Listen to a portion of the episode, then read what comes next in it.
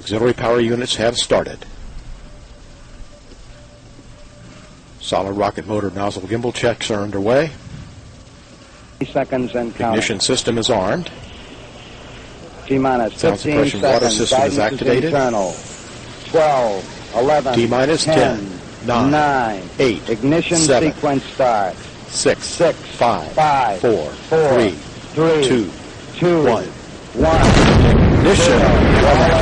Testing concepts for the future of new rocket design. Tower clear.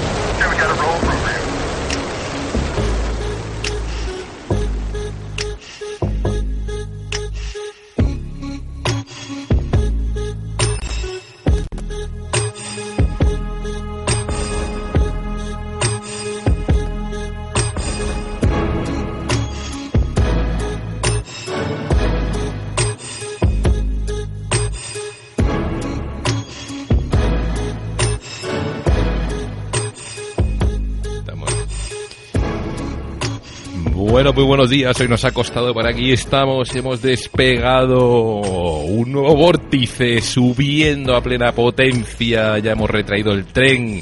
Empezamos a subir a nuestra altitud de crucero. Retraemos los flaps y vamos ascendiendo ya haciendo la lista de después del despegue.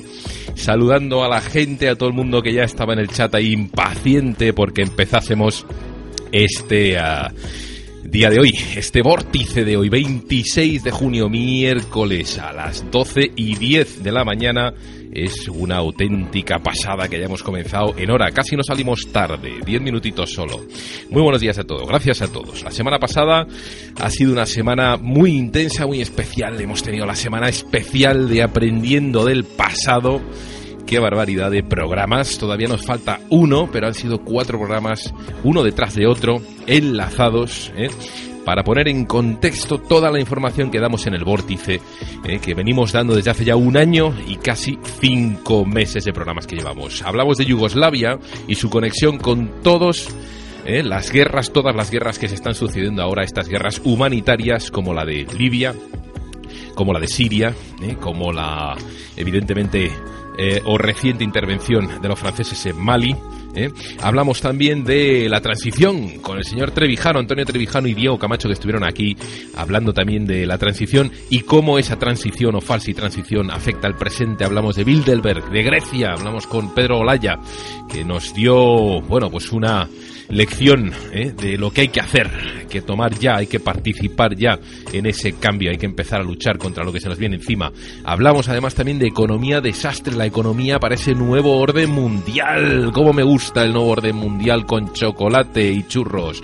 Pues nos lo vamos a comer con patatas. Si no cambiamos, evidentemente, ¿eh? nuestra actitud. Para cambiar esa actitud hay que tener información. ¿Y hablamos con quién? Pues hablamos con Dennis Small del grupo Larouche, economista que eh, lleva años ya denunciando eh, esta mafia de los gángsters, banqueros, que son unos mafiosos y nos tienen a todos eh, bajo, eh, apuntándonos con el cañón de la pistola. Y nos falta un programa solo, el de Smith Lee Butler, ese general de los, del cuerpo de los marines que al final denunció el golpe de Estado que se quería dar contra Roosevelt, igual que aquí Franco lo dio contra, bueno, esa segunda república, se puede discutir bastante, pero en fin, al final es que él estuvo 40 años ah, mandando aquí en España y lo hizo gracias al dinero inglés. Bueno, pues ese mismo dinero, eh, eh, de ese mismo dinero hablamos con ah, Dennis Small, hablamos del crack del 29 y lo que tiene similar con este crack que vivimos económico hoy, esta crisis.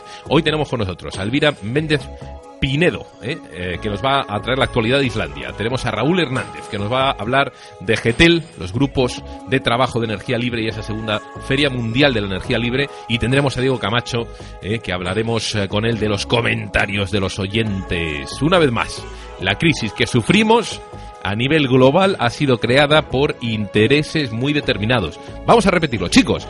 Los intereses determinados han creado la crisis. Podemos cambiarlo otra vez. La crisis ha sido creada por intereses determinados. O podemos volverlo a decir de otra manera, pero sigue siendo lo mismo. ¿Mm? Intereses muy determinados han creado la crisis. Me da lo mismo como lo digas, para adelante o para atrás, suena exactamente igual. Esta crisis económica eh, ha sido creada por esos gángsters eh, que han creado la crisis, ahora la están fomentando para abrir el debate ¿eh? y van a ofrecer ellos también la solución. Pues no te pierdas este programa porque iba conectado con los cuatro de la semana anterior y comenzamos con esa entrevista a Elvira Méndez Pinedo que no la vamos a hacer esperar más ¿eh? y que eh, entra por teléfono desde Reykjavik, Islandia en dos segunditos, no te vayas.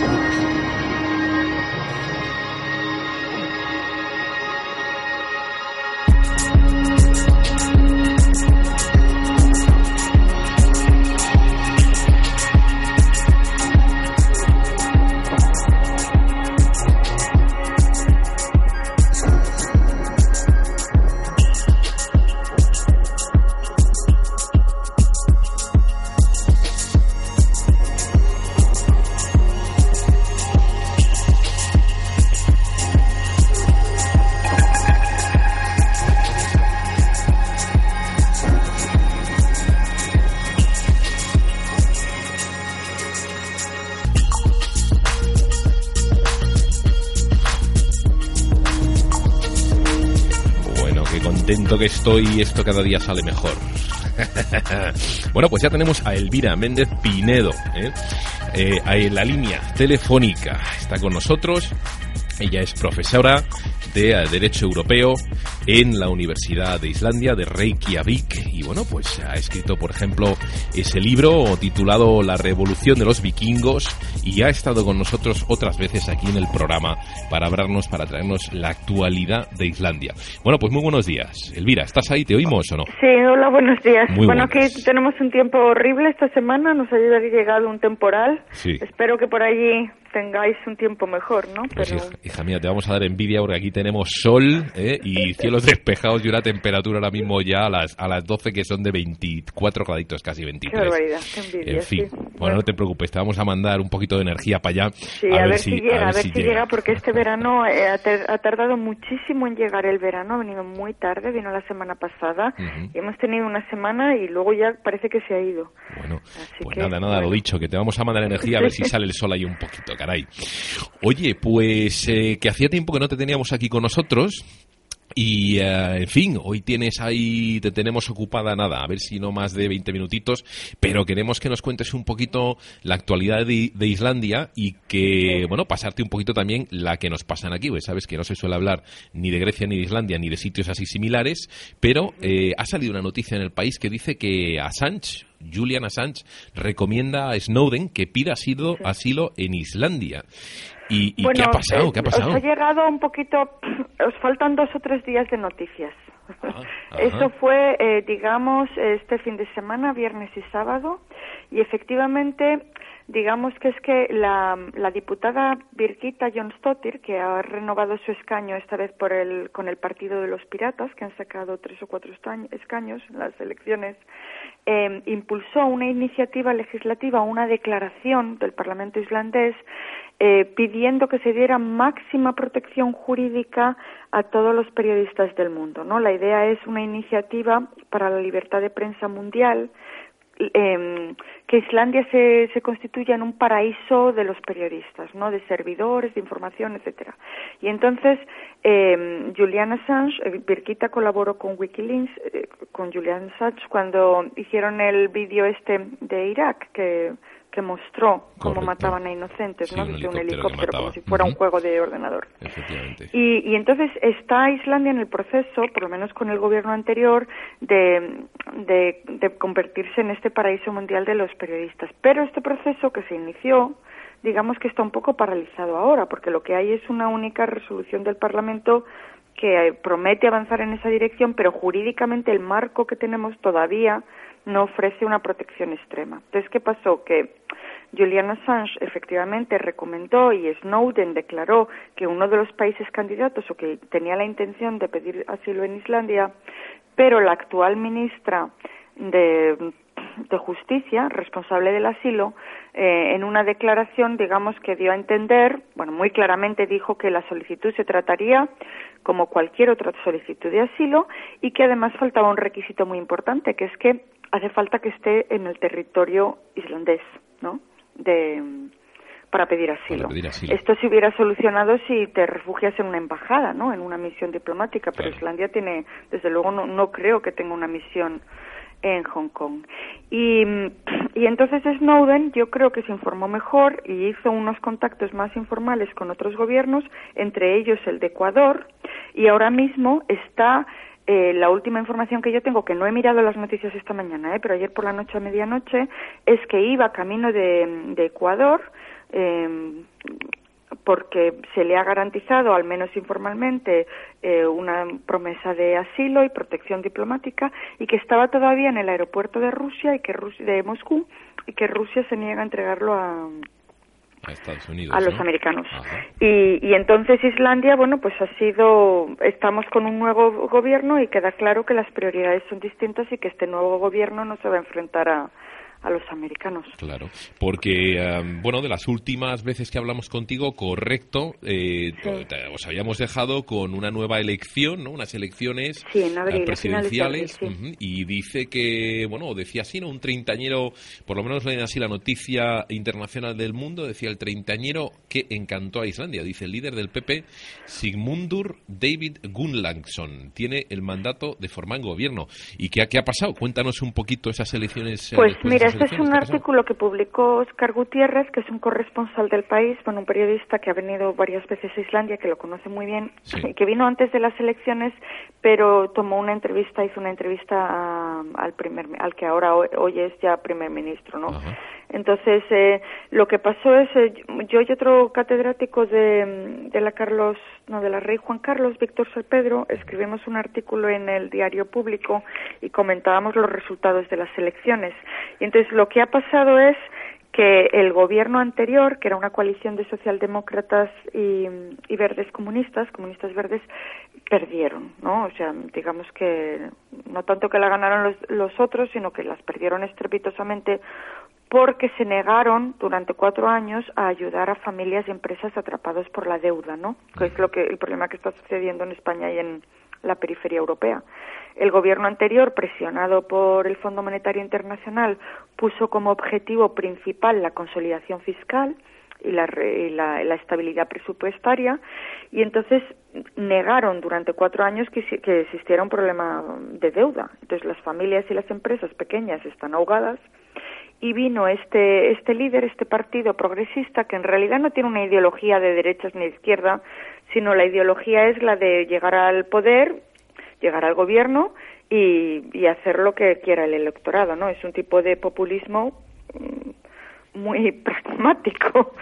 Y, y, entonces este partido puso en la agenda desde el principio, o sea, entendió esta necesidad de los votantes, lo puso como prioridad número uno de su, de su programa. Y entonces barrió, digamos, barrió con, con un 24% de votos. O sea, ahora tenemos una coalición, que son los que gobernaban antes, que con un 51% de votos, eh, han, han, formado un, un, gobierno bastante estable porque el sistema de votos les da, digamos, la tienen 18 diputados cada uno en el Parlamento, ¿no? 36 sobre 63. O sea, con un 51 o 52% de votos tienen una mayoría parlamentaria. El sistema del electoral les da esa mayoría parlamentaria que hace que sea posible un gobierno. Entonces, ¿qué es lo que pasó? Pues que ese 51%, es que no me acuerdo muy bien si es 51 o 52, pero creo que más bien 51, ¿eh? eh les ha dado el gobierno y hay eh, la, el gobierno anterior casi no llega al 25%, o sea, se desploma, y luego hay un 25% de personas que, han, que bien o se han abstenido o bien han votado por grupos que o no llegaron o han llegado. No, ha habido dos grupos que han llegado nuevos al Parlamento, que son el Partido de los Piratas y un partido que se llama mm, Mejor Futuro o Futuro Brillante, algo así, que está ligado a la alcaldía del Reykjavik. Sabéis que el alcalde de Reykjavik, John creó hace dos años un partido tipo Beppe Grillo y arrasó en la alcaldía de, de Reykjavik, ¿no? Este John Narr es un personaje muy simpático, es anarquista, lo cual es una contradicción, ¿no? Que un anarquista que no cree en la organización del Estado sea ni, ni pública, sea alcalde, pero bueno, es que es así, ¿no? Y ha dado mucho mucho poder a los a los ciudadanos y mucha participación ciudadana en la gestión de Reykjavik. Oye, ¿y Bueno, entonces digamos que los resultados fueron esos en las elecciones, 51% de votantes, una mayoría parlamentaria que les da el gobierno, entonces se forma el gobierno y la prioridad número uno del gobierno dijeron que fue esta la resolución de la deuda y la creación del de empleo. Y veremos veremos a ver si son es un brindis al sol, digamos, o cumplen. Y ahora la situación, que es lo que está pasando, es que se han recogido más de 30.000 firmas, que es ya un 10% de la población, ¿eh? que somos 300.000 habitantes, y más de un 15% del electorado, porque somos 200, no llegamos a 200.000 electores ¿no? en el censo, porque la primera medida que ha puesto el Congreso en, en la mesa del Parlamento es la rebaja de, la, de, la, de los impuestos a la industria pesquera. ¿no?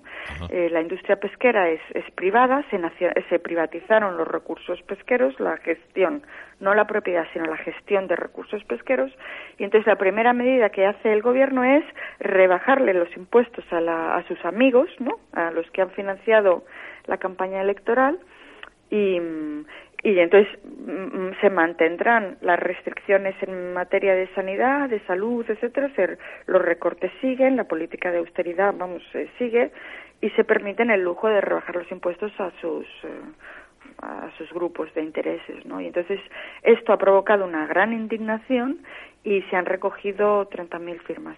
También ha provocado muchísima indignación que quieren revisar, como siempre, ¿no? porque esto es el Partido Progresista, su idea de futuro para Islandia es eh, llenar el país de, de, empresa, no, de presas hidroeléctricas, producir energía y dársela, regalársela a bajo precio a las multinacionales del aluminio, ¿no? como Alcoa y mm, ya se planteó, la otra de las cosas que quieren es revisar el marco de protección medioambiental para el uso de energía y, mm, y, desclasificar las zonas, algunas de las zonas que se habían reservado como reserva natural, como parque espacio protegido natural. Y ahí también el primer ministro en la primera semana de gobierno se permitió el lujo de decir que sí, que había habido 400 firmas de protesta, pero que esas 400 firmas realmente no significaban nada porque era un copy-paste, no un cortapega, que eran básicamente el mismo argumento, ¿no?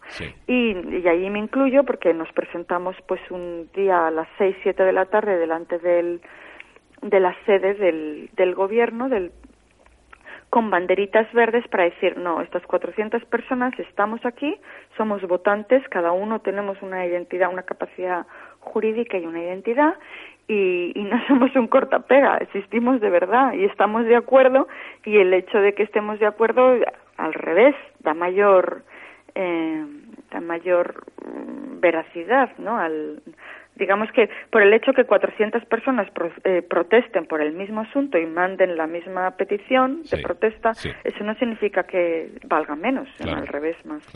y bueno, en eso en eso estamos, ¿no? Ahora está el Parlamento que se reúne eh, antes de, es una sesión muy cortita, ¿no? Antes de, del gobierno y, y bueno, pues eh, a ver lo que pasa. Digamos que la gente que ha votado a lo que es curioso en las piscinas, ¿no? que es el centro de reunión social en Islandia, eh, porque aquí la gente va, en España se va al bar, aquí en Islandia uno va a la piscina a calentarse, ¿no? Y pues en las piscinas hay siempre los, los diálogos, la gente que va, los habituales suelen ir a la misma hora y se forman tertulias, ¿no? Así muy informales, donde todo el mundo puede participar.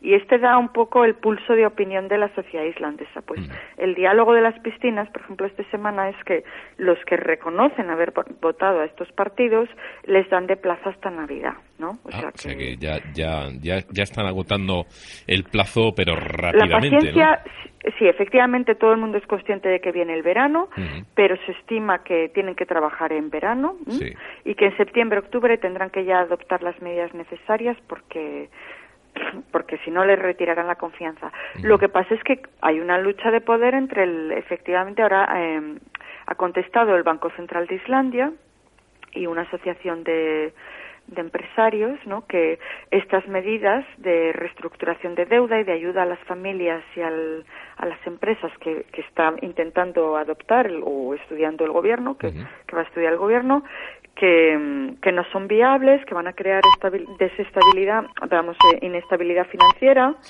y que son absolutamente mm, no recomendables, ¿no? Entonces vemos otra vez, pues lo mismo que vemos en España, en Europa, etcétera, ¿no?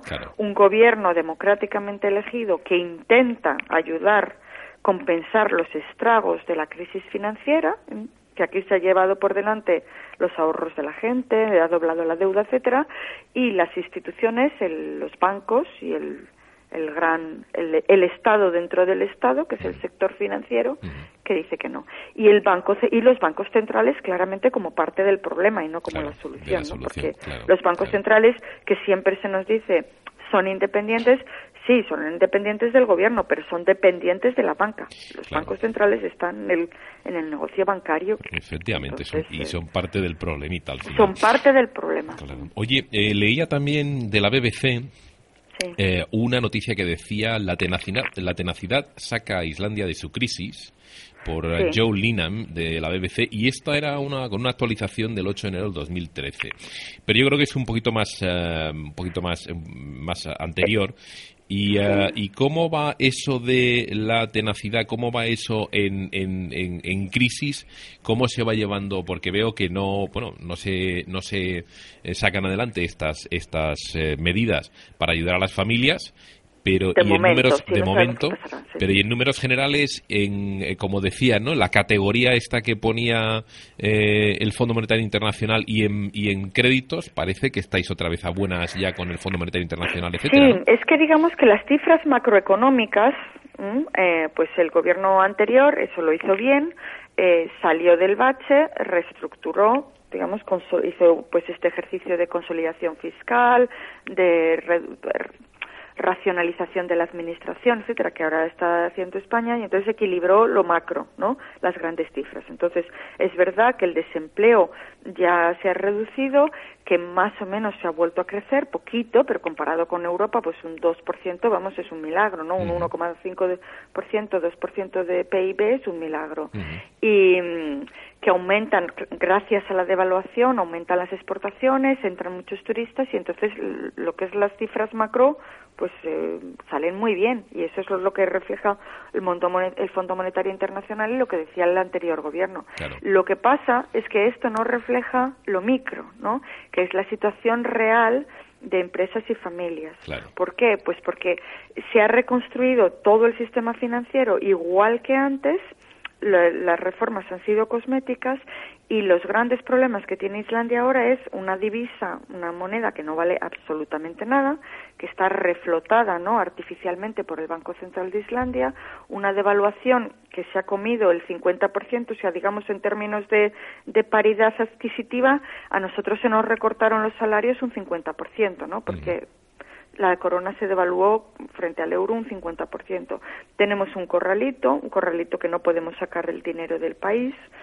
Y, y, entonces es un crecimiento muy muy inestable no hay inversión extranjera porque cualquiera viene a, Islandia a invertir cuando no puede sacar ¿no? el, el fruto de la inversión después hay mucha hay mucha incertidumbre y entonces eso es lo que no se eso es lo que no se habla y el problema fundamental ya te digo es que sí, el desempleo ya se ha paralizado, pero estamos como jugando al monopolio, ¿no? Una economía doméstica, un, un, sistema financiero muy reducido, todo sobre una base de arena muy endeble que estamos resistiendo, pero que esto no es un programa de crecimiento a medio o largo plazo Lo que, lo que necesitamos es hacer una alianza Islandia-España, ¿me entiendes? Y luego aliarnos con toda Sudamérica y hacer una, una Commonwealth, pero de Sudamérica, ¿eh?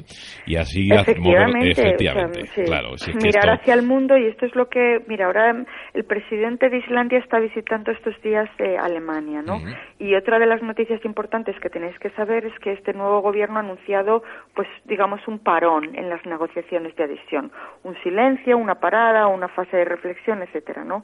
Y, y digamos que es una señal, un mensaje a la Unión Europea de que, pues, no están haciendo las cosas bien, de que la estabilidad económica financiera que prometía el euro y la Unión Europea, desde luego, ha fallado, está fallando y que Islandia está mirando hacia el mundo, ha firmado un acuerdo de libre comercio con China, ha firmado acuerdos con India, está mirando pues eh, al Polo Norte, a esta zona del Ártico que se va a crear y desde luego está abierta a cualquier tipo de de tratado y cooperación económica, cooperación, ¿eh? no integración política, digo cooperación económica con el resto del mundo y esto es lo que está diciendo ahora el el presidente de la Unión de, Islandia, se lo está explicando a, Angela Merkel. Y bueno, la Unión Europea parece que no ha no le ha sentado mm, bien informalmente, no oficiosamente bien.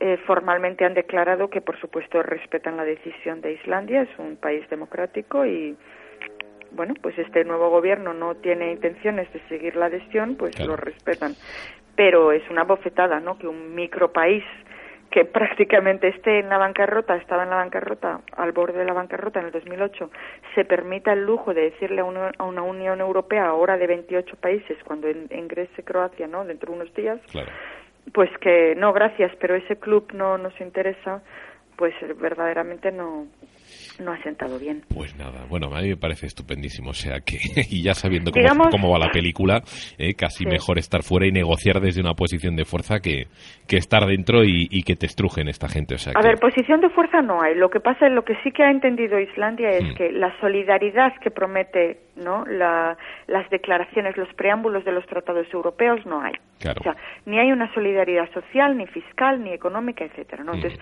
en estos momentos yo creo en la integración europea y en el derecho europeo, si no, no estaría enseñando esta materia, ¿no?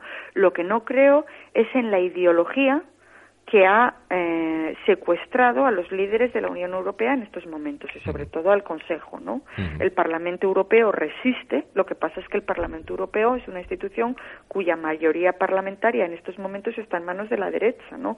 Entonces, toda oposición es minoritaria y aunque intentan lo posible, pues no no tienen los suficientes votos, ¿no? Entonces, la Comisión Europea mm, desde luego se ha convertido en el motor del neoliberalismo económico y han tomado posición a favor de los bancos y de las entidades financieras y de hecho es su prioridad número uno y se ve claramente no el reconstituir todo nosotros tenemos aquí un proyecto de investigación y yo lo sigo día a día no entonces cuál es la ¿Cuál es la prioridad absoluta ahora para la Unión Europea? Pues la estabilidad financiera y el recuperar la ficción de que todo sigue igual, ¿no? de, de, que los bancos son solventes y son estables y lo único, preparar la próxima bancarrota general, porque es lo que se está preparando ahora, ¿no? Una unión bancaria y en la próxima crisis, ¿qué?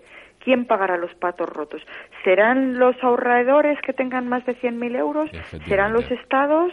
¿Quién? ¿Serán los accionistas? ¿Los tenedores de bonos? ¿Quién? Bueno, pues ya tenemos el ejemplo de Chipre, o sea, que quiero decirte que si, esta gente siempre va Como tenemos, tenemos Islandia, Irlanda, Chipre y no se ponen de acuerdo. Y ahora se están reuniendo en el Consejo Europeo estos días y no hay acuerdo. ¿Vale? No hay acuerdo sobre esta unión bancaria y la responsabilidad del Estado y eh, en qué medida el Estado tiene que garantizar o no esta ficción. Pero lo que sí que es cierto es que ante la alternativa de decidir a quién se ayuda, si a los bancos, a quién se rescata, a los bancos o a las familias y pequeñas empresas, la Unión Europea lo tiene claro.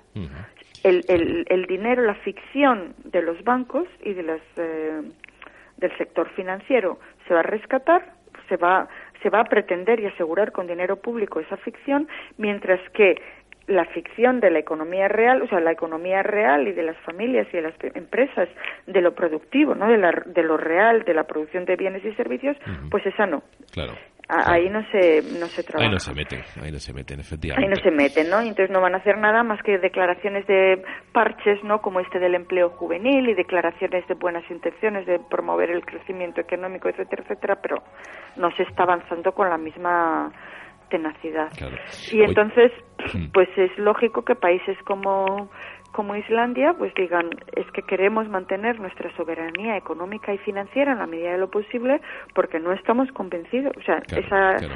esa política no nos convence y no queremos perder la soberanía económica. Entonces, no, y los electores, desde luego, tras la crisis iSafe, que hemos comentado en otros programas, lo vieron, lo vieron clarísimo, porque cuando, cuando hubo la disyuntiva de decir a quién hay que salvar, a los bancos o a los islandeses, ¿no? Porque se van detrás de esa deuda gigante que se les pretendía imponer. Claro. La respuesta de la Unión Europea fue muy clara. Hay que rescatar a, digamos que el Estado islandés tendrá que responder de toda esa deuda Claro. de forma como, como deuda soberana pública del Estado y de la Nación que alcanzará las siguientes generaciones y, y ya está. Y Y, ya si está, hay que sacrificar de- la economía de lo micro, de las familias, Claro, pues, pues, se hace así y sea. ya está. Oye, pues entonces, Elvira, eh, que, pues no lo convenció. que bueno, que nos vamos a tener que ir, Sí. que además, Muy bueno, tú también tienes, tú también tienes ahora Yo tengo que, seguir trabajando, así que perfecto. Bueno, pues que muchísimas Pues, eh, gracias, que estamos de todas maneras, eso, eh, en breve volvemos a tocar contigo, bueno, en breve, siempre decimos breve y luego serán otros tres o... Sí, bueno, después del verano meses, ¿no? o lo que sea. Que muchísimas gracias por estar por nosotros Gracias y por la info y que te mandaremos bueno. un poco de sol además también desde aquí. Vale, venga, un saludo a Un todos besazo, un saludo. y para ti también. Muchas gracias, Elvira. Adiós, un adiós. beso, adiós, gracias. Bueno, pues ahí se va Elvira y aquí seguimos nosotros y vamos a tener aquí un cambio de tercio, ¿eh? Pero ese cambio de tercio va a ser también muy interesante. Así que no se vayan ustedes que volvemos, lo dicho, en eh, 30 segunditos con el próximo tema eh, que vamos a tratar, que va a ser esa segunda feria mundial de eh, energía libre con el señor Raúl Hernández, que ya está aquí con nosotros y esperando para entrar aquí a contarnos qué va a pasar en esa feria.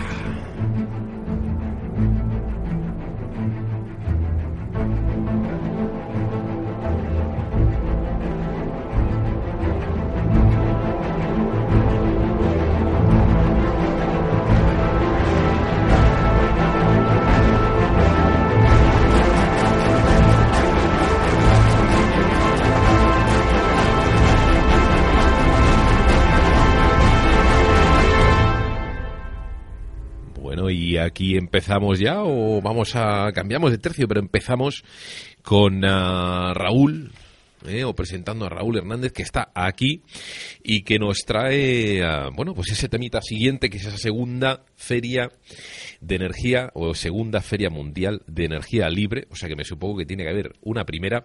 Y que hace poco ha hecho un llamamiento público eh, a inventores eh, en el corazón, o a inventores que estén aquí en España, pero el llamamiento lo ha hecho desde aquí, desde Madrid, y dice así, desde la GT, el grupo de trabajo, grupos de trabajo de energías libres, estamos preparando algunas actividades para la segunda Feria Mundial de Energía Libre, un lugar donde reunirnos de nuevo todos los interesados en la búsqueda y experimentación sobre estas energías omitidas y censuradas los días 13 y 14 de julio, repito, 13 y 14 de julio en Fuenlabrada, Madrid. Así que nada, hacemos un llamamiento ¿eh? a todos a los replicadores, inventores, difusores y buscadores de dispositivos de energía libre para que traigáis vuestros prototipos y nos habléis de ellos.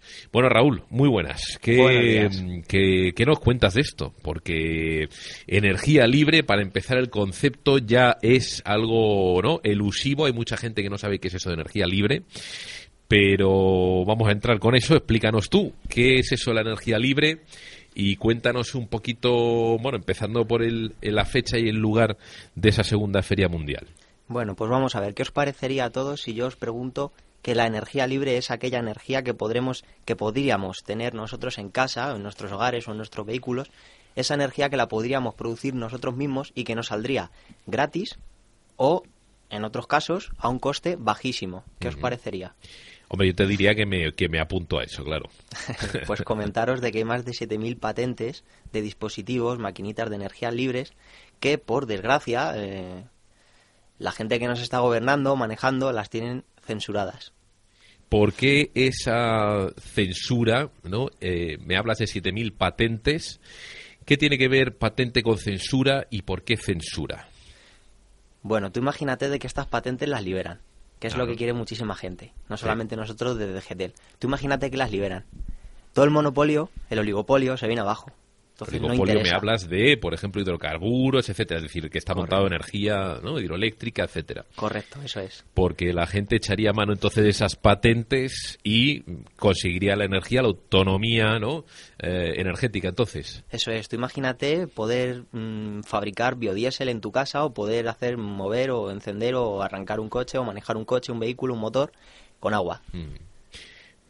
Está claro, vamos, si fuese posible con agua, que ya sabes que el debate siempre es en el que no, no, con agua no es posible, que sí, que, que sí con hidrógeno, que si no, que si con hay alguien que inventa el motor de PIS, en fin, eh, eh, aquí se me abren ya dos, ¿no? dos vertientes o dos puertas para ir conversando. La primera es eh, la realidad, es decir, esas, esa- esas puertas giratorias, ese poder que se alía, ¿no? Es decir, los, los gobiernos, los que nos gobiernan, desde ministros, presidentes, a, Hasta los que están más hasta arriba. los que están más arriba, eh, resulta que van rotando, ¿no? Van primero del- de ese puesto público que soy ministro de energía y luego resulta que me meto eh, en una, ¿no? En una, en esa dirección y me hacen, ¿no? Gestor o directivo de esa empresa sí, eléctrica. sí. Aquí tenemos el caso de Felipe González o, o el mismísimo Aznar, ¿no? Por supuesto. Y entonces, claro, queda claro que esto trae mucho dinero, ¿no? Y que están los dos compinchados, es decir, los gobiernos públicos con esas empresas privadas.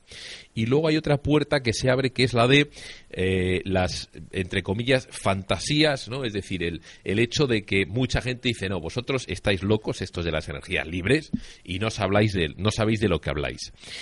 Como lo de las puertas giratorias está claro, y yo tengo aquí una, una noticia que es que es, es del confidencial, que es todavía más aclaratoria. Por ejemplo, dice. Eh, habla de las puertas giratorias entre militares, el dinero y los espías, todo esto a tono de, de Snowden, ¿no? Eh, que realmente, bueno, pues los mismísimos Bush, eh, los dos han trabajado, por ejemplo, aquí para Hamilton, que es una empresa, ¿no? También que trabaja con energía, con construcción, etcétera, ah, y con inteligencia, con seguridad. Vámonos con la otra vertiente. Vamos con la vertiente de que estáis locos. ¿Cómo o qué ejemplo me puedes dar tú a mí? Porque este programa lo escuchará gente que no tiene ni idea de esto. ¿Quién hay? Porque yo he oído hablar de uno que es el genio, además lo tenéis aquí en vuestra presentación. ¿Qué ejemplos hay de que todo esto no es una locura y de que las energías libres funcionan o existen? Bueno, vamos, vamos a ver. Yo soy una persona que siempre dice de que todo en esta vida está ideado para un sector de la población, un porcentaje de la población. A mí, por ejemplo, no me puede gustar la meditación, pero a otra persona sí. Yo lo puedo llamar una locura el tema de la meditación, que no, que no lo es. Yo soy una persona que medita mucho. Y por esta vertiente hay muchísimas personas que en el tema de la energía libre nos están criticando. Un ejemplo, por ejemplo, pues muy sencillo. Muchas personas que tienen capacidades, conocimientos, que han estudiado bastante, lo primero que les enseñan es en el tema de, en la rama de la energía, que tú no puedes extraer de un sistema más energía de la que le estás metiendo. Ujú. Eso las leyes de la termodinámica no te lo permiten. Entonces, yo no me voy a poner a protestar, pero vamos a ver, si hay patentes que te dicen que sí, que puedes extraer más energía de un dispositivo, de un sistema, de una máquina, de la que tú le estás metiendo, por ejemplo, le metes un kilovatio y le sacas tres, si hay patentes de eso, vamos a investigarlas. A eso Claro. nos dedicamos. claro. Oye, eh, tenéis en la, en la carátula, ¿no?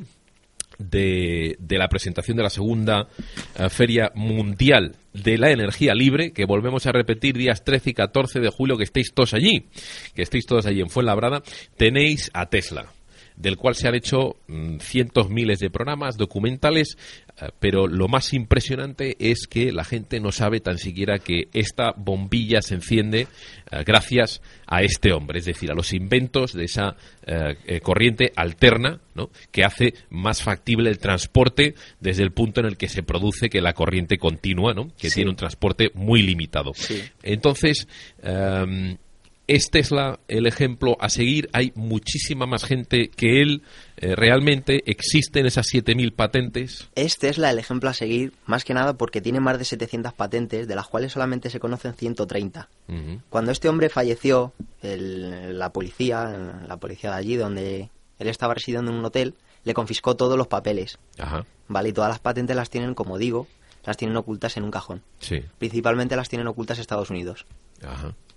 O sea, y, y, claro, evidentemente no las van a sacar hasta que, o por lo menos, esto, por ejemplo, aquí hay un nombre muy gracioso del cual luego vamos a hablar un poco y del que hemos hablado en programas pasados, porque todo está conectado, siempre lo decimos en el programa aquí en el Vórtice, todo está conectado. Pero eh, para investigar hace falta dinero. Y en su caso Tesla tuvo a JP Morgan, que era un banquero, junto con JP Morgan Jr., y en el programa pasado hablamos de que fueron los inventores ya de las preferentes. Su banco nacional Citibank fue el primer banco en el mundo que timó a los, a los ahorradores diciéndoles que comprasen eh, eh, no acciones, sino preferentes, acciones preferentes de su banco y luego los dejó colgados, ¿no? Los timó. Este era el señor precisamente que, eh, que patrocinaba, ¿no? Correcto. A, a Tesla. Correcto, os cuento un poquito. Vamos a ver. Nikola Tesla, en los años 1900 y muy poquito, lo que ideó fue una torre, Ajá. una torre como las que podemos ver ahora por la calle, una torre de, de media alta tensión, la, la llamaba la torre de Wanderclyffe, que este hombre, Nikola Tesla, lo que quería era producir electricidad y enviarla inalámbricamente y gratis. Entonces JB Morgan, como estás diciendo Mitoa, le estaba financiando todo el proyecto.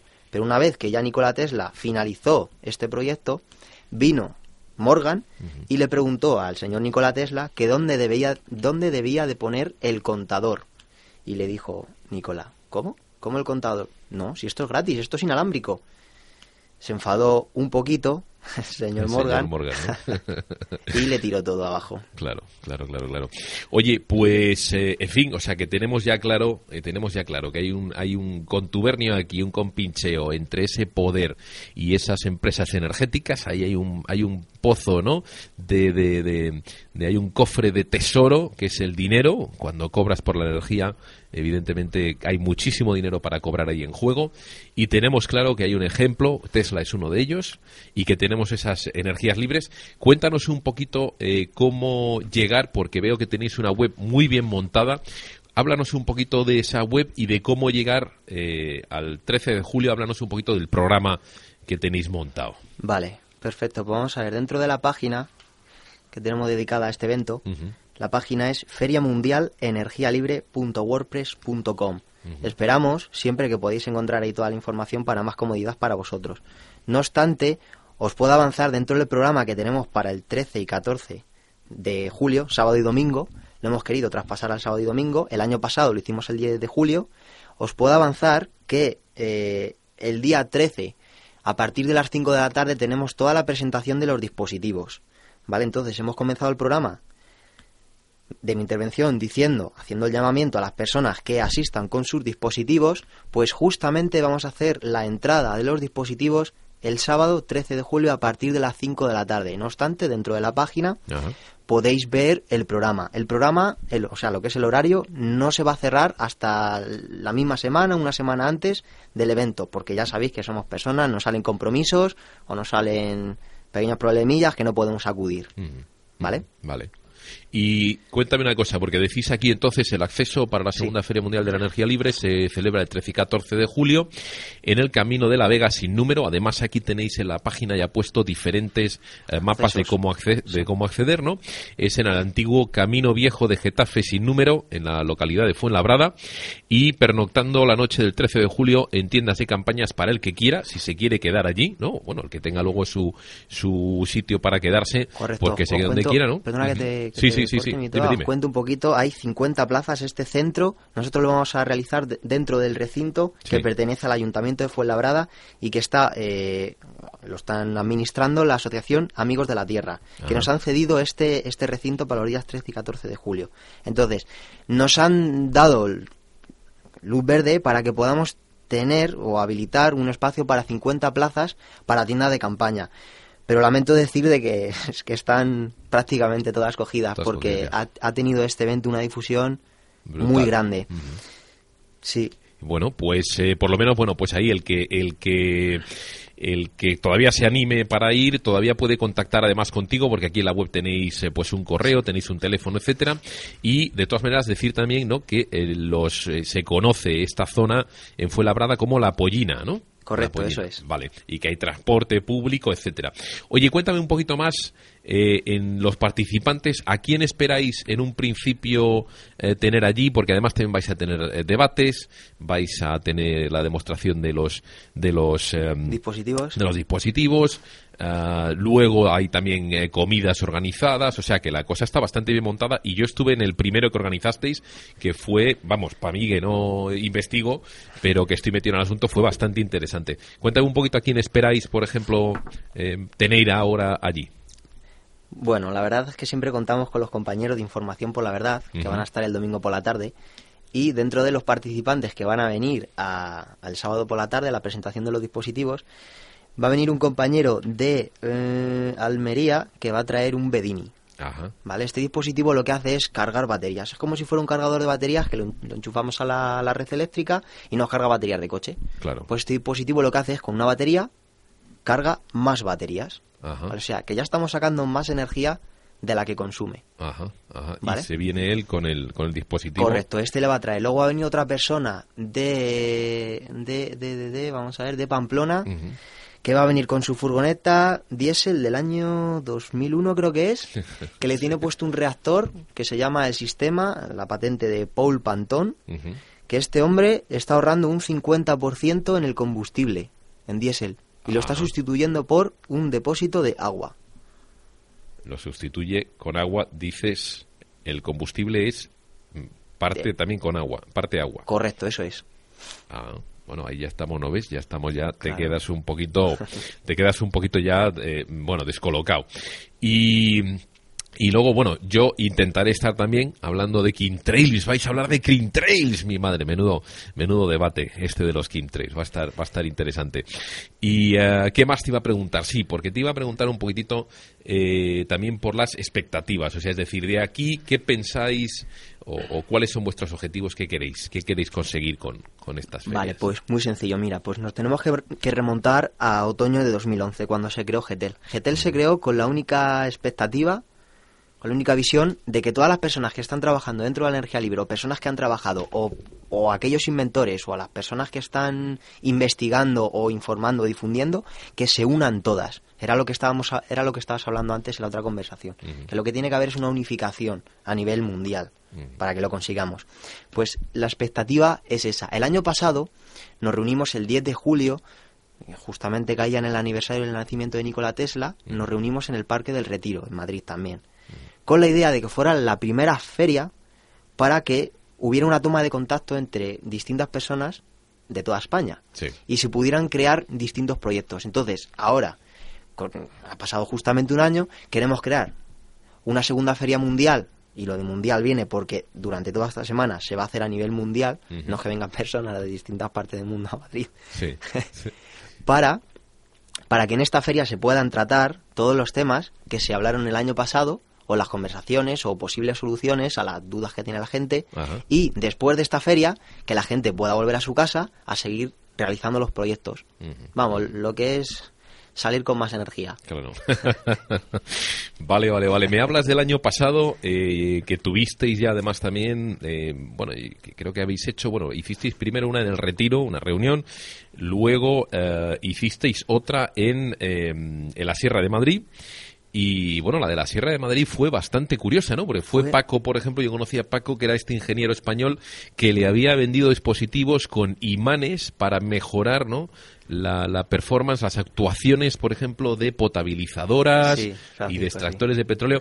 Francisco, cuéntanos un poquito esa reunión, cómo fue, bueno, cuéntanos un poquito cómo fue toda la, la, la feria, ¿no? Cómo, cómo... La verdad es que el evento ese de la Cabrera fue muy llamativo porque vinieron personas también de distintos puntos de España. Era en un auditorio que nos lo cedió la Cabrera con muchísima comodidad y, todo muy bien organizado. Y, y sí, la verdad es que este hombre, Francisco, hizo unas cuantas intervenciones que a la gente le gustó. ¿Ves? También es muy positivo el realizar este, estos eventos porque la gente participa. Claro, claro, claro. Sí, sí, yo no, no. A mí me dejó alucinado porque, bueno, allí eh, se hicieron una serie de presentaciones y, y luego, bueno, se, se hasta se voló un, un artilugio Sí. que era que a mí me dejó alucinado porque me recordaba muchísimo, me recordaba muchísimo a, a cuando yo estudié un poquito de propulsión y esa- esos artilugios que conocía, ¿no? De, de la Alemania nazi y luego de Estados Unidos en los cuales, bueno, pues eso, tenían forma triangular o, o- o de platillo ¿eh? y se mantenían en el aire sencillamente con un campo gra- gravitacional que se había creado de, de repulsión, ¿no? Eso Eh, lo, que hace es, electromagnética. lo que hace es provocar una ionización del aire, que lo que hace es que el aparato se eleve del suelo. Le metes una, una carga eléctrica con muchísimo voltaje y lo Sí. que hace es ionizar el aire. Esto está sacado de la página web de Jean-Louis Naudin. Ajá. O sea que tenéis a través de la web, hay, o sea, a través de vuestra web, luego se pueden acceder con los links a diferentes webs de gente que está trabajando y también de, de fuera de España, evidentemente, y tal, ¿no? Eso es. Claro, claro, claro. Oye, bueno, lo de que dices que no va a venir gente de fuera, esperemos que esto vaya creciendo y que lleguéis a tener gente de fuera, ¿no? Pues ya No, sería sí. brutal, ¿no? Gente de fuera sí que vienen, porque me han contactado unas cuantas personas. Hay veces que cojo el teléfono y digo, uy, va. ¿Y Sí. este teléfono de dónde me está llamando? Y lo cojo y resulta que es una persona de otro país que quiere asistir a la feria. Que está muy bien, ¿no? Pero que lo suyo es que esto se cree en distintas partes del mundo. Claro, claro, claro, claro, claro. Se vayan creando redes. Bueno, el que también tenga mucho interés en el tema se puede meter a través de, se puede meter, hombre, a través en internet y en, tu- y en YouTube e encuentras bastantes, ¿no? Bastantes referencias a todo este tema de energía libre, gente que trabaja con, con los motores Pantón, ¿no? Correcto. Sí, Mm. una pequeña cosita que tengo que decir es por favor a todas aquellas personas que vayáis a ver cosas de energía libre dentro de YouTube, sobre Sí, todo, sí. por favor, si os animáis a hacer algo, no os animéis a hacer dispositivos de motores magnéticos, por favor, ¿Y que eso vais a por qué? tirar ¿Por qué? muchísimo dinero. ¿Por qué? Pues ¿Por qué? porque- ¿No te, no, te, ¿No te fías de ahí o qué? No, vamos a ver, es que hay muchísimas personas que nos contactan y muchísimas personas dentro de GETEL que lo primero que hacen, y yo, y dentro del grupo que tenemos, empezamos con, con algún dispositivo, patentes de, de motores magnéticos. O sea, solamente con imanes, Sí. un motor en el rotor y en el estator, tú le pones unos imanes con el norte hacia adentro y con el norte hacia afuera, y claro, si tú acercas un norte y un norte, pues se repele. Sí. Entonces tú lo que haces es conseguir, supuestamente, un movimiento Continuo. continuo. ¿vale? Y, y tú, si ahí en el eje le pones un generador, un alternador, pues tendrías electricidad, ahí sí que sería totalmente gratuita, porque ese aparato no necesita ningún mantenimiento. Ajá. Pero nos vamos a la realidad, y la realidad es que ya hemos hecho muchísimas prácticas, y pasando por, torne- por torneros y con imanes de medidas y todo, bueno, gastándonos una pasta Sí. en distintos grupos a nivel nacional, y no se ha conseguido nada. Ajá. Entonces, por favor, no gastéis dinero en eso. Vale, Antes vale. que nada, informaros. Bueno, o que si ha habido alguno que lo ha puesto a funcionar, que os llame, ¿no? Y que os dé la clave, porque, bueno, en fin, Pues esto, esto, de, de lo que se trata es eso, básicamente. Pues de que haya una cooperación, ¿no? Entre diferentes grupos, gentes que os conozcáis, que nos conozcamos, vamos, y que de aquí salga algo productivo, evidentemente. Sí. Bueno, ¿qué más me puedes comentar? ¿Hay algo más que nos hayamos dejado así en principio en el tintero? Volver a repetir un poco la web, si puedes repítelo para que la gente se quede con ella. Y las fechas otra vez, por favor, no vaya a ser que la gente se confunda. Cuéntanos, cuéntanos otra vez, repítenoslo un poquito. Muy bien, pues vamos a ver, esto va a ser en Fuenlabrada el 13-14 de julio. Podéis coger, si yo os recomiendo más que nada, la salida 53 de la M50, porque es muy probable de que todos vengáis en coche. ¿vale? Estamos habilitando también una zona para aparcamiento y eh, otra cosa que sí que nos hemos dejado en el tintero es comentaros de que aquí en España a nivel nacional estamos creando una asociación dedicada a la energía libre. ¿vale? Que se llama GT Energía Libre, GT Energía Libre. que viene de GETEL. Ujú. ¿vale? También administrada por nosotros. Vale, pero en este caso ya no grupos de trabajo, sino una asociación propiamente dicha con sus estatutos, etcétera. ¿no? Eso es, Ok, correcto. Maki. Bueno, oye, pues, pues, eh, pues nada, Raúl, que muchísimas gracias, que nos veremos el, el 13 y el 14 de julio ahí en, en Fuenlabrada y, y nada, que muchísimas gracias por haberte venido aquí al programa. Muchas gracias a vosotros, que tengáis un buen día. Venga, muchísimas gracias. Bueno, pues ahí seguimos, seguimos con este vorticito. Qué bonito, qué bonito, como me gusta este vorticito. Yo creo que cada vez tenemos programas más interesantes y sobre todo lo que intento y lo que intentamos hacer. Hoy no está Pilar, pero ahora vamos a llamar a Diego Camacho que va a venir con vuestros eh, comentarios y va a añadir alguno suyo de su propia cosecha, comentar los, las opiniones que habéis dejado en la web y él traerá alguna que otra cosita suya de su cosecha. Yo creo que lo interesante es que intentamos desde aquí eh, darle, ¿no? Tocar todos los temas, pero tocarlos de una forma veraz y quitarles ese halo de misterio que sirve para sacar pasta ¿eh? y para crear, bueno, pues eso, entretener. Pero bueno, ¿por qué no entretenerse con algo realmente eh, serio ¿eh? y entretenerse con algo que realmente está afectando tu vida? Es decir, el cambio de actitud, ¿eh? de los cuales, o de la cual, de ese cambio de actitud venimos hablando desde hace muchos programas y que significa involucrarte personalmente, eh, involucrarte con tu vida a nivel, pues eso, físico, psicológico, eh, emocional, en ese cambio para poder enfrentarte a lo que se nos viene encima. Bueno, pues vamos a llamar, nada, a Diego Camacho que le vamos a traer aquí.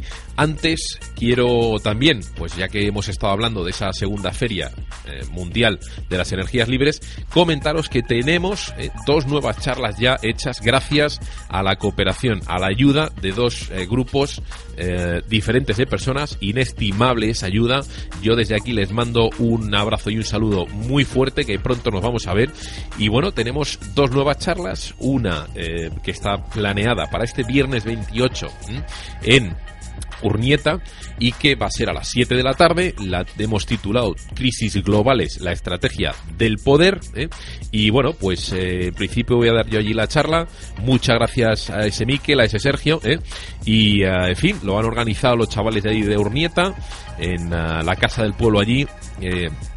Bueno, pues a partir de las 7 os esperamos a todos aquellos que queráis ir para allá. Os va a interesar la charla porque desmonta totalmente, ¿eh? desmonta totalmente la jugada uh, que hay ahora mismo montada mundialmente con información veraz. ¿eh? y uh, bueno, pues alguna que otra información que no hemos contado aquí los programitas.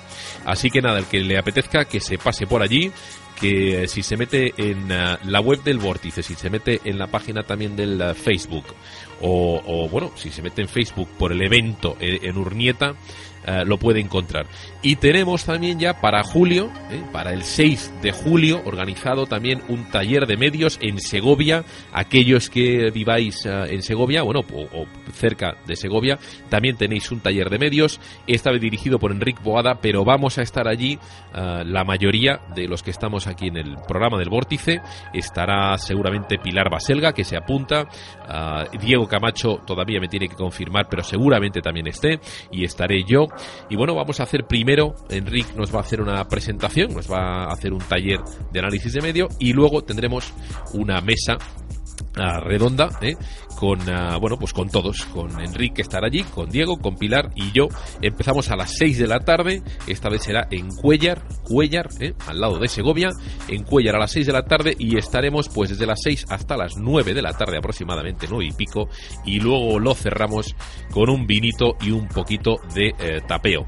Bueno, que si os metéis también en la página uh, Facebook del Vórtice podéis ver los uh, eventos para todos aquellos, ya sabéis, que estáis en el norte de España, País Vasco, el viernes 28, este viernes que viene, una charleta y para aquellos que estéis en Segovia ¿eh? o cerquita, tenéis otra charla y un taller de medios en Cuellar, Segovia, empezando a las 6 de la tarde. En fin, pues, eh, ¿qué más os puedo contar? Vamos a llamar al señor Diego Camacho, que nos va, con él vamos a hablar de temitas interesantes, vamos a hablar de un comentario que nos han dejado en Evox y uh, vamos a hablar de un par de noticias y de esa corrupción con el señor Diego Camacho. Así que nada, os dejo con un poquito de musiquita, 30 segundos lo que tardamos en llamarle y uh, volvemos uh, ya mismito, no os vayáis.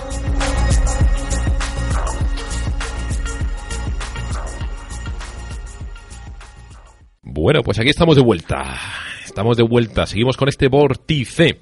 Vorticeando que estás. Llevamos desde las 12 y 10 vorticeando, ya llevamos una horita de uh, programa. Y uh, bueno, pues tenemos, hoy no nos acompaña Pilar Baselga, que no ha podido venir al programa, pero sí que tenemos a Diego Camacho, que le tenemos de corresponsal por ahí perdido en España y que le tenemos en la línea de teléfono. Diego, ¿nos escuchas?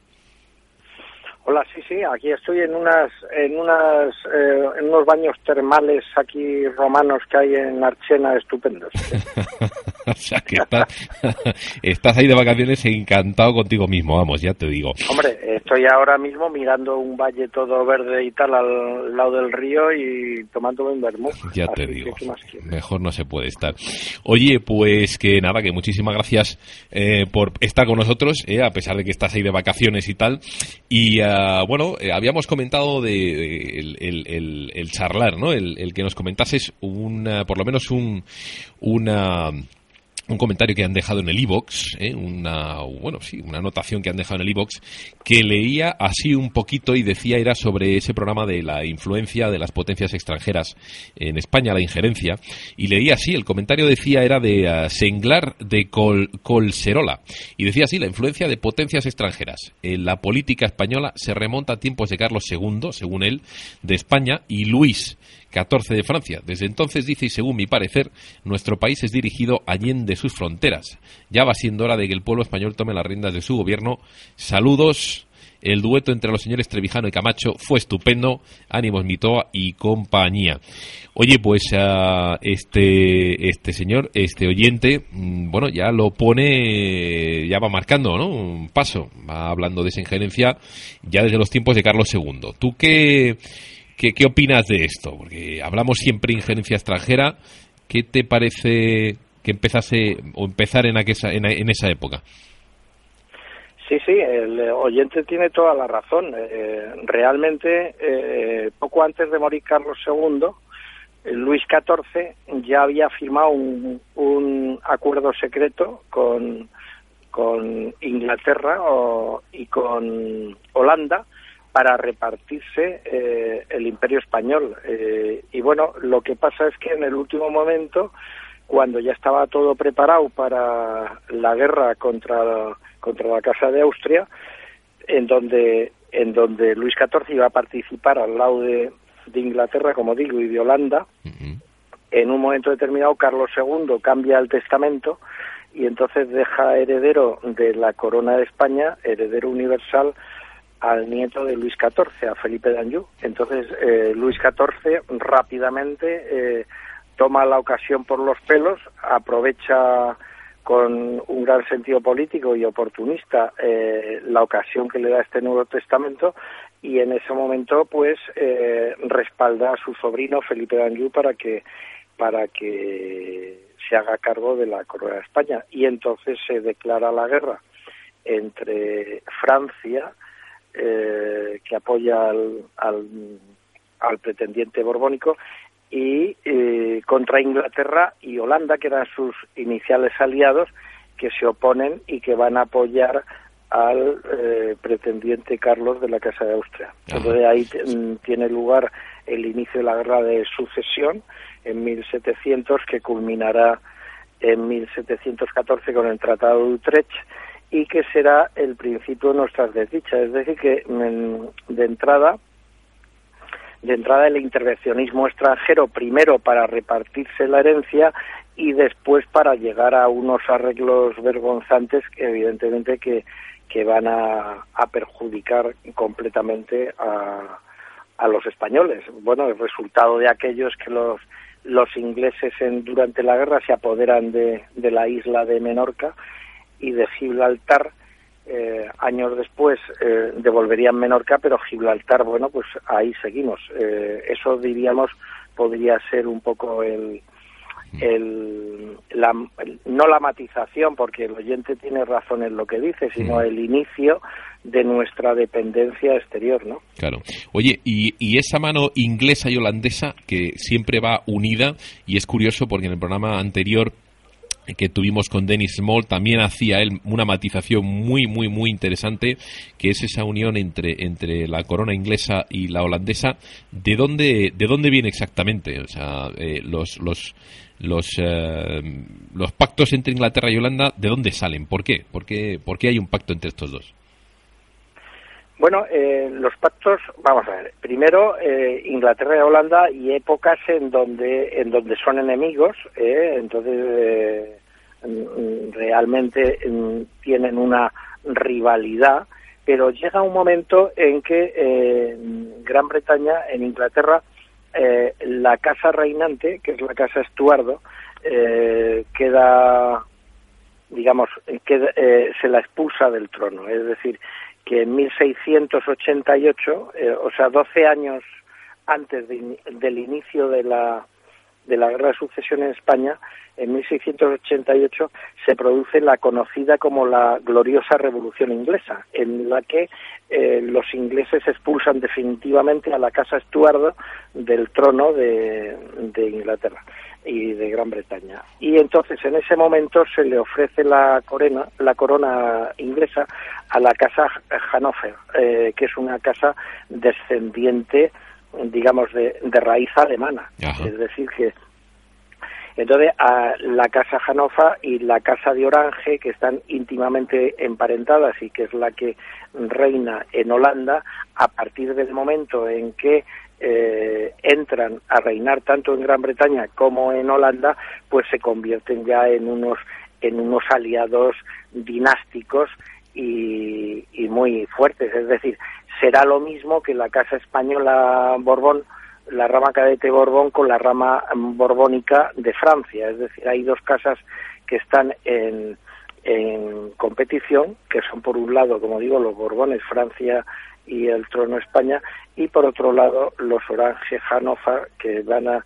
a reinar en, en Holanda y en, y en Gran Bretaña. Ajá. Y de siempre, de siempre, bueno, pues, eh, ¿qué es lo que en la, estamos en el pleno siglo, finalizando el siglo XVII y comenzando el siglo XVIII? ¿Qué es lo que es más eh, ambicionable por parte de alguien que quiera eh, tomar un papel preponderante en las relaciones exteriores o en el mundo.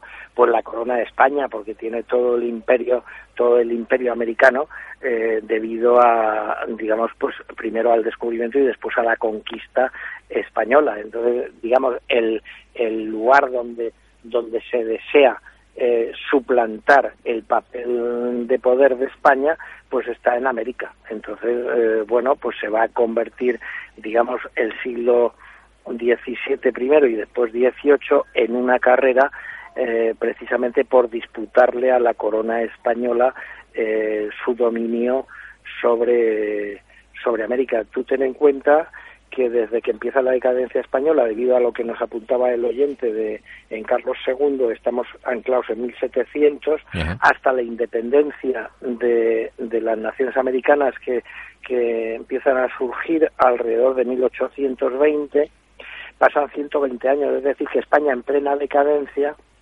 todavía tiene el mayor imperio, eh, el mayor imperio mm, existente en el mundo. ¿no? Sí, sí. Eh, y, y bueno, pues, eh, hombre, con decirte que el actual Estados Unidos, eh, cuatro quintas partes de lo que hoy es Estados Unidos pertenecían a la corona española, pues te estoy diciendo todo.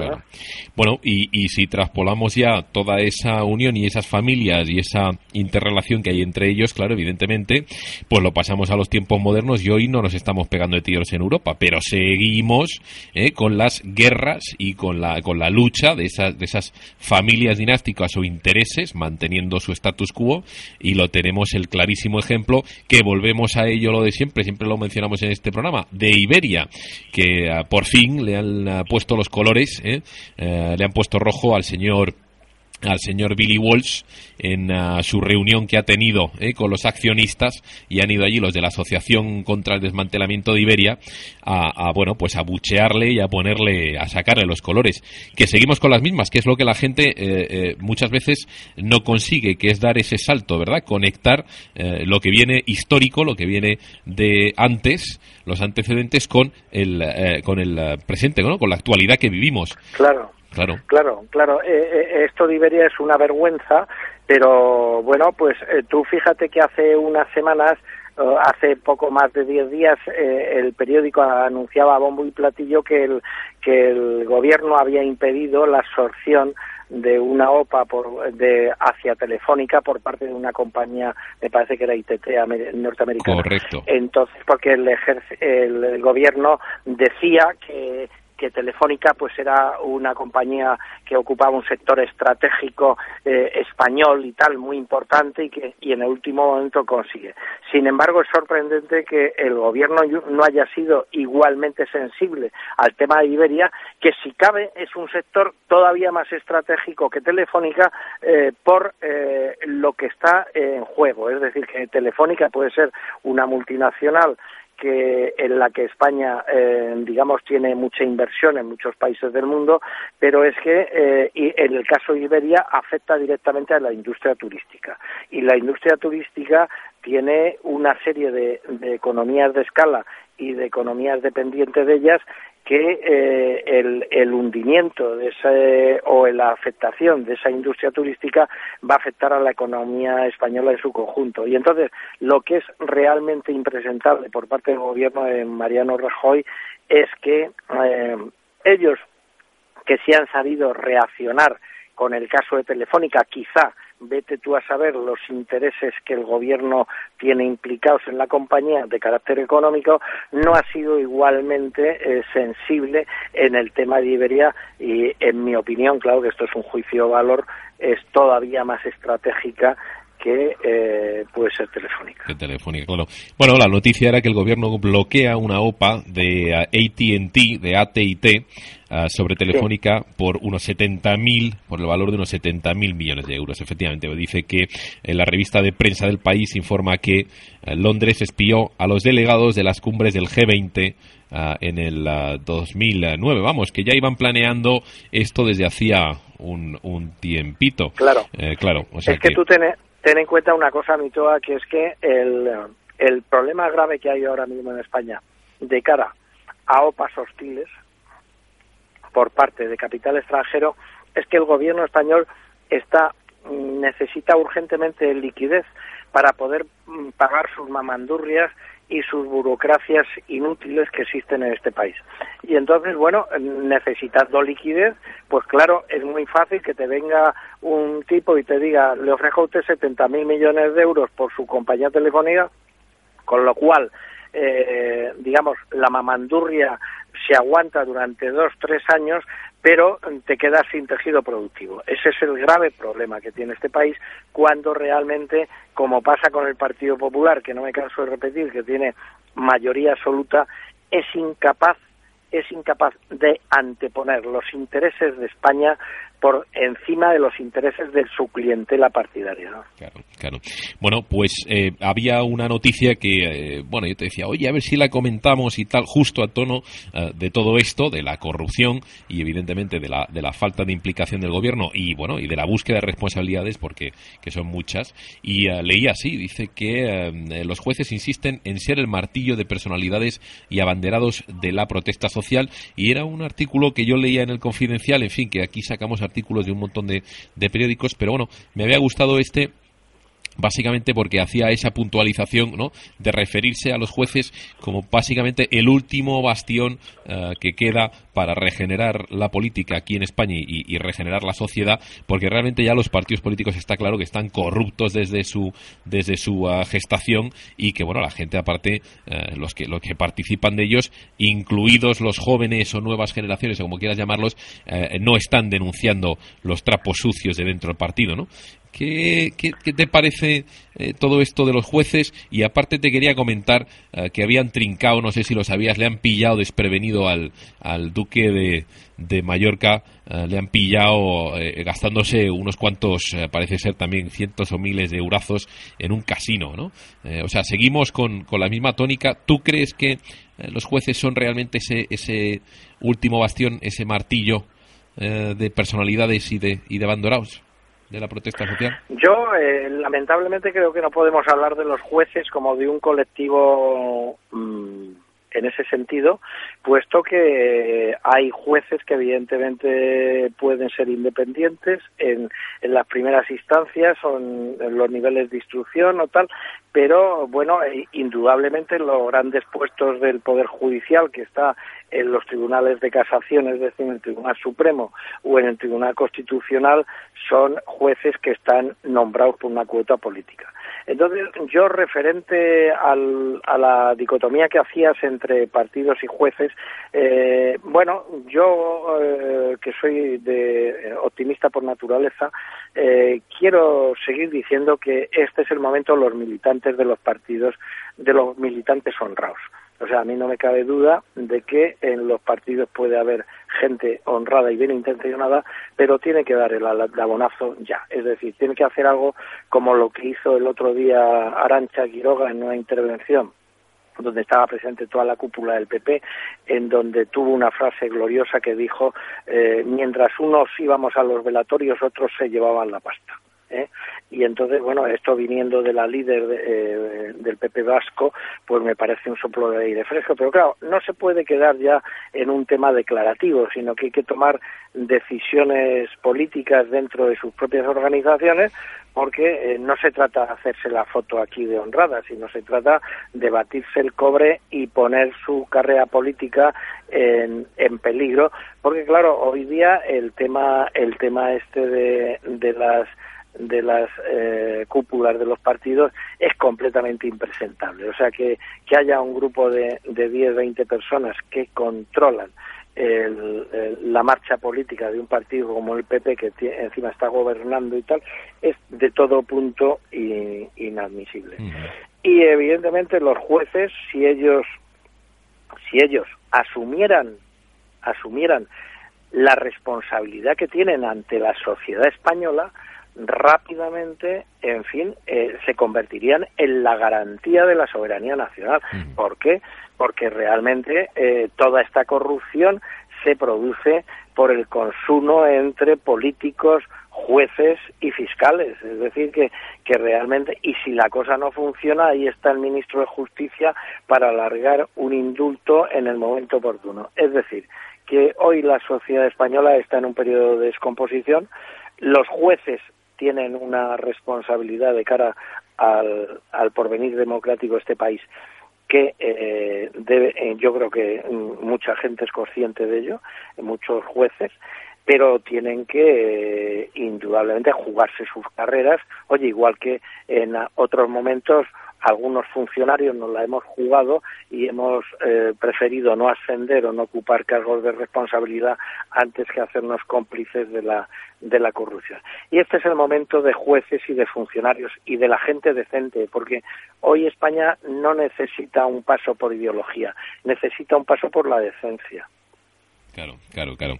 Pues oye, hablando de decencia y, de ese paso, eh, las, las, eh, y de aquí vuelvo a hacer un poquito de, publicidad de ese, de ese programa eh, que tuvimos, el que hicimos con Trevijano, que ha sido un exitazo, a la gente le ha encantado, ha tenido un montón de descargas y es que es, un, es una pasada la cantidad de información y de, y de detalles que dais, que os iba a proponer a los dos otro programa más, esta vez a ver si también se apunta la gente, que es sobre espionaje, es sobre, bueno, eh, ese, ese, ese, ese eh, caso o ese informe Howden es de después de, del 23F y que comentaseis los dos un poco ya que, ya que mm, eh, ya que Trevijano está un poquito más eh, a buenas, ¿no? Con ese servicio secreto, como dice él, le ha salvado el honor, eh, el espionaje, pues que hablásemos de ese espionaje, ya que tú también además has estado en el CSIT y que comentaseis esos detalles que se quedaron eh, detrás de, de, la cortina y que, bueno, que, que, y nunca mejor dicho, detrás de la cortina,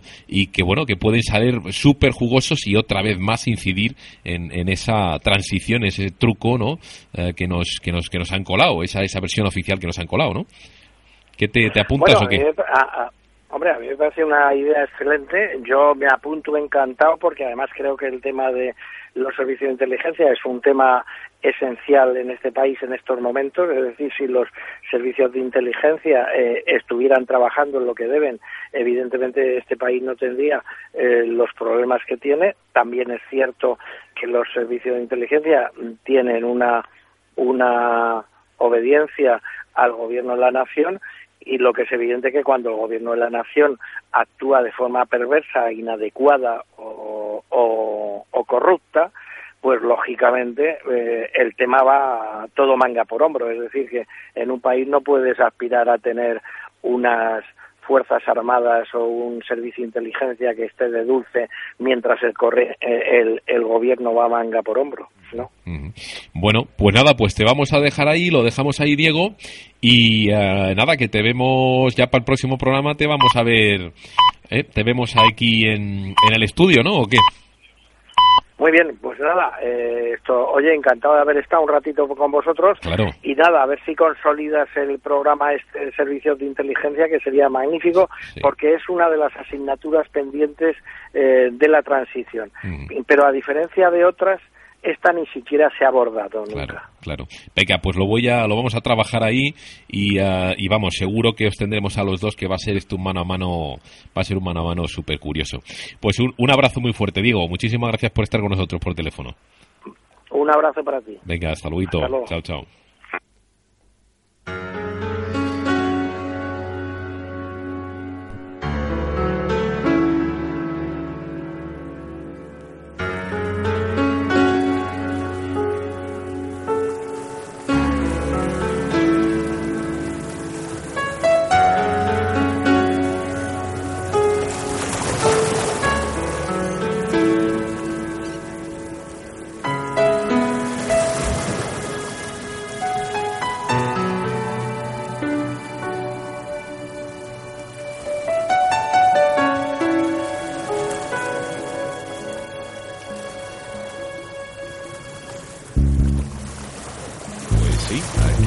La musiquita de que nos vamos ya, de que se acaba el vórtice de hoy.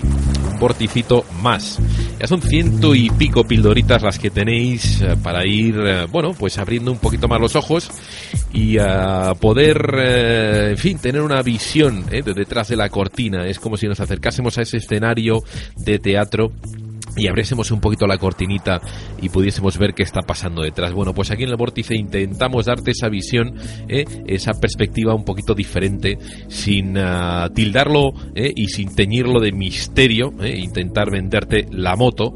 Aquí no hay misterios, al final te das cuenta de que realmente la mayoría de las cosas, de esas llamadas conspiraciones, la mayoría de esos misterios, entre comillas, no son nada más que determinados intereses con nombres y apellidos intentando esconder una jugada maestra que les beneficie.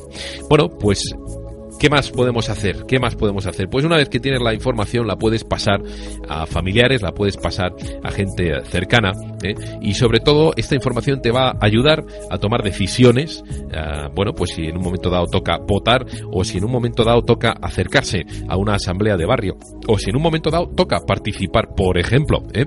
en uno de esos, en una de esas ferias de, de, de GETEL, de grupos de trabajo de energía libre, o si toca informarte sobre cómo salirte de la red eléctrica a través del vórtice, bueno, pues puedes encontrar ¿eh? pildoritas. Y sobre todo, sobre todo desde aquí, lo que yo intento en particular es deshacer ese encantamiento, deshacer esa especie de, de bueno, de, de, de, eh, de conjuro mágico que tenemos, eh, que nos han echado y que nos echan todos los días a través de los medios eh, de información corporativos, que básicamente se dedican a, pues eso, tenerte hipnotizado.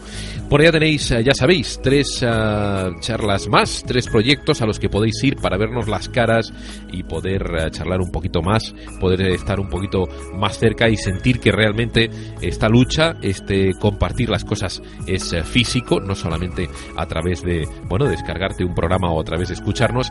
Ya sabéis que tenéis dos charlas, una para este mm, viernes mismo, ¿eh? viernes 28 de junio a las 7 de la tarde. ¿eh? Lecayo Cultur Echea, ¿eh? en Urnieta, en Guipúzcoa, tenemos a las 7 en la Casa ¿eh? de la Cultura de eh, Urnieta. Tenemos ahí una charla, Crisis Globales, la estrategia del poder tenemos el uh, Segovia, en Segovia tenemos en Cuellar para el día 6 de julio, ¿eh? 6 de julio a las 6 de la tarde empezaremos un sábado. Eh, taller de medios dirigido por Enrique Boada y luego una mesa redonda eh, donde estaremos allí pues Diego Pilar y yo para bueno pues responder preguntas y hablar un poquito más también con Enrique pues ese encantamiento ¿no? que ejercen los medios de comunicación ese aborregamiento ese adormecimiento que ejercen sobre nosotros y tenéis como no eh, esa segunda feria de uh, energías libres ¿eh?